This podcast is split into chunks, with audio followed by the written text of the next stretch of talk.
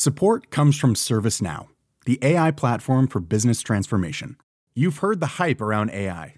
The truth is, AI is only as powerful as the platform it's built into.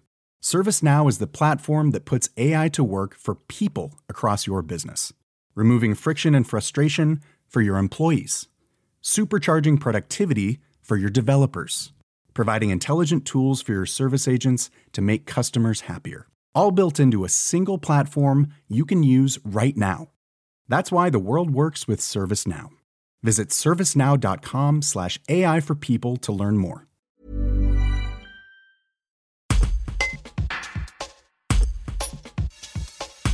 Après la décision de la Chambre de l'instruction de la Cour d'appel de Grenoble de prolonger la détention provisoire de Yanis El Habib, l'un des suspects détenus dans le cadre de l'affaire de la mort d'Adrien Pérez, Réaction de maître Arnaud Lévy-Soussan, avocat de l'ami de la victime qui avait été grièvement blessé d'un coup de couteau.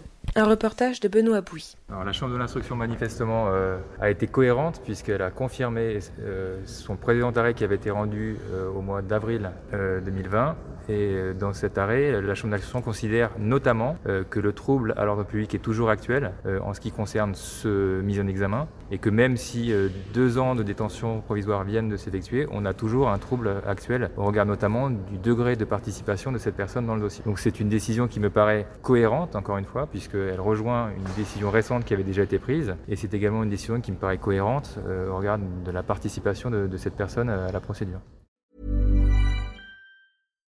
Support comes from ServiceNow, the AI platform for business transformation. You've heard the hype around AI.